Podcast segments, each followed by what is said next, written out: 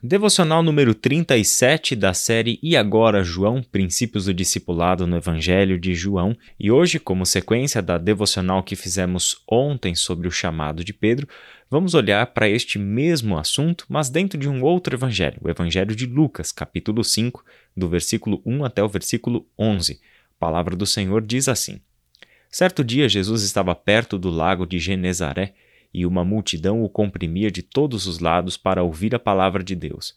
Viu à beira do lago dois barcos, deixados ali pelos pescadores, que estavam lavando as suas redes. Entrou num dos barcos, o que pertencia a Simão, e pediu-lhe que o afastasse um pouco da praia. Então sentou-se e do barco ensinava o povo. Tendo acabado de falar, disse a Simão: Vá para onde as águas são mais fundas, e a todos lancem as redes para a pesca. Simão respondeu: Mestre, esforçamo-nos a noite inteira e não pegamos nada. Mas porque és tu quem está dizendo isto, vou lançar as redes. Quando o fizeram, pegaram tal quantidade de peixes que as redes começaram a rasgar-se. Então fizeram sinais a seus companheiros no outro barco para que viessem ajudá-los, e eles vieram e encheram ambos os barcos ao ponto de começarem a afundar. Quando Simão Pedro viu isso, prostrou-se aos pés de Jesus e disse: Afasta-te de mim, Senhor, porque sou um homem pecador. Pois ele e todos os seus companheiros estavam perplexos com a pesca que haviam feito, como também Tiago e João, os filhos de Zebedeu, sócios de Simão. Jesus disse a Simão: Não tenha medo, de agora em diante você será pescador de homens. Eles então arrastaram seus barcos para a praia, deixaram tudo e o seguiram. Como nós vimos ontem sobre o chamado de Pedro dentro do Evangelho de João, acontece em uma cena um pouco diferente. É interessante você perceber isso, meu caro irmão e minha cara irmã, que os evangelistas dão algumas ênfases diferentes sobre os eventos que aconteceram. O que a história conta é que sim, Pedro foi chamado por Jesus, seu nome de batismo não é Pedro, e sim Simão. É Jesus quem lhe confere este outro nome, que é Pedro, e isso é a história.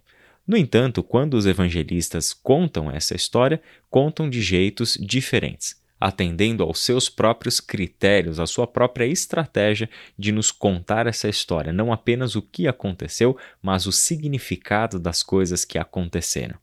Assim, o texto de Lucas nos mostra que o chamado de Pedro ocorre enquanto ele está em plena função da sua atividade profissional. Pedro era um pescador e não apenas um pescador qualquer. É dito aqui que ele tem sócios, que ele tem barcos, que ele tem funcionários. É alguém que tem uma vida bastante estável, aparentemente, no ramo da pesca, e ele e todas essas pessoas que são mencionadas aqui estavam ali pescando. No entanto, esse tinha sido um dia diferente, porque a pescaria não tinha sido boa. Eles tentaram pescar a noite toda e não tinham conseguido pescar nada. Tanto que, quando Jesus, depois de ter ensinado a multidão usando o barco de Pedro como palanque, pede para que ele vá mais a fundo e lance as redes para pesca, Simão fica um pouco resistente em princípio, mas atende ao conselho de Jesus porque sabia quem era que estava falando com ele. E aí veio a sua grande surpresa. Uma grande quantidade de peixes foram pescados, ao ponto de as redes começarem a se rasgar e os barcos começarem a afundar. Isso foi o suficiente para que Pedro entendesse a magnitude daquilo que ele estava presenciando. O milagre realizado por Jesus era algo que saltou aos olhos de Pedro. Quando ele vê toda esta cena, ele olha para Jesus e diz: Afaste-se de mim, porque eu sou um homem pecador. Prostrado aos pés de Jesus, Pedro tem uma experiência muito semelhante àquelas dos profetas do Antigo Testamento, que diante da manifestação da glória de Deus se prostravam e clamavam pelas suas próprias vidas. Isaías, quando viu o Senhor, disse algo semelhante: Ai de mim, porque sou um homem pecador e habito no meio de um povo impuro. Aqui Pedro está tendo esta experiência de chamado. E ali se confirma toda a experiência, no versículo 10, em que eles estavam sendo convocados por Jesus Cristo não para terem medo, mas para lançarem fora o medo e se tornarem aquilo que Jesus estava se propondo a fazer, a prepará-los para ser, que é pescador de homens.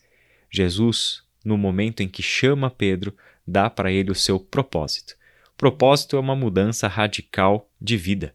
O propósito é uma mudança. O propósito é uma mudança radical de vida. Pedro, assim como o seu irmão André e os seus amigos Tiago e João, filho de Zebedeu, que eram sócios nessa, entre aspas, companhia de pesca, agora teriam as suas vidas radicalmente transformadas. Que coisa linda, meu irmão e minha irmã, quando nós olhamos para o nosso passado, momento da nossa vida em que algo extraordinário assim aconteceu. Talvez não tenha sido uma grande pesca, talvez não tenha sido uma experiência tão extraordinária e sobrenatural como essa que Pedro e os seus amigos e irmãos presenciaram, mas o dia em que nós tomamos consciência do que significa seguir a Jesus, o dia em que verdadeiramente o Evangelho nos alcança, nos toca e nos mostra que a partir daquele momento não é possível mais mantermos os mesmos valores com os quais vivemos até então. Os mesmos planos, desejos e propósitos precisavam ser transformados, e é exatamente isso o que se inicia neste dia na jornada de vida de Pedro, de André, de Tiago e de João aos pés de Jesus, Mestre, Senhor e Cristo, eles vão para uma jornada de transformação. O nosso desejo aqui na Ibaviva, ao longo de toda esta série, e falo isso em nome dos pastores, em nome dos presbíteros, que têm pensado muito na importância do discipulado, na maneira como é necessário que a Igreja de Jesus Cristo resgate o ensino neotestamentário acerca do discipulado e passe a viver da forma como Jesus e os seus discípulos viveram. O nosso desejo é que você, e que todas as pessoas que nos ouvem, que têm sido alcançadas pelo Evangelho pregado aqui, tenham esta experiência, um despertar de consciência, o ouvir o chamado de Jesus Cristo, para que não sejamos apenas os religiosos que sentam dominicalmente nas cadeiras de um culto público e participam de louvor, participam de uma mensagem, mas retornam para o seu dia a dia e vão se lembrar das suas obrigações religiosas na semana seguinte. Não, meu irmão e minha irmã, o chamado de Jesus é muito mais intenso e profundo do que isso. Ouvir o seu chamado ao discipulado é estar se preparando para que todas as áreas da nossa vida, todas as estruturas que sustentam a nossa identidade, nosso senso de propósito, a nossa ética, nossos valores, nossos relacionamentos, enfim, absolutamente tudo que envolve a nossa existência está em processo de transformação. Na caminhada com Cristo e na caminhada uns com os outros, no poder do Espírito e pelo instrumento da Palavra de Deus, a nossa vida está em um projeto de transformação o projeto do discipulado de Jesus Cristo que nos ensina a viver no reino de Deus e para o reino de Deus. Vamos orar? Pai querido, muito obrigado por esta história que nós lemos hoje do chamado de Pedro e que de alguma forma nós podemos nos identificar com ela. Assim como Pedro reconhece que diante dele não está um homem qualquer, mas aquele que é uma manifestação do próprio Deus, Assim, Senhor, nós queremos tomar, Senhor, sempre a nossa consciência ou a nossa memória aquilo que significa ter sido chamado pelo Senhor e responder positivamente, coerentemente a este chamado que o Senhor tem dado à sua igreja. Obrigado, Senhor, porque o Senhor tem levantado homens e mulheres que nos ajudam a pensar o valor e a importância do resgate deste princípio fundamental das Escrituras para ser aplicado na nossa vida nos dias de hoje. Dias difíceis que o mundo precisa tanto de verdadeiros homens e mulheres que andam com Deus. É em nome de Jesus que nós oramos. Amém.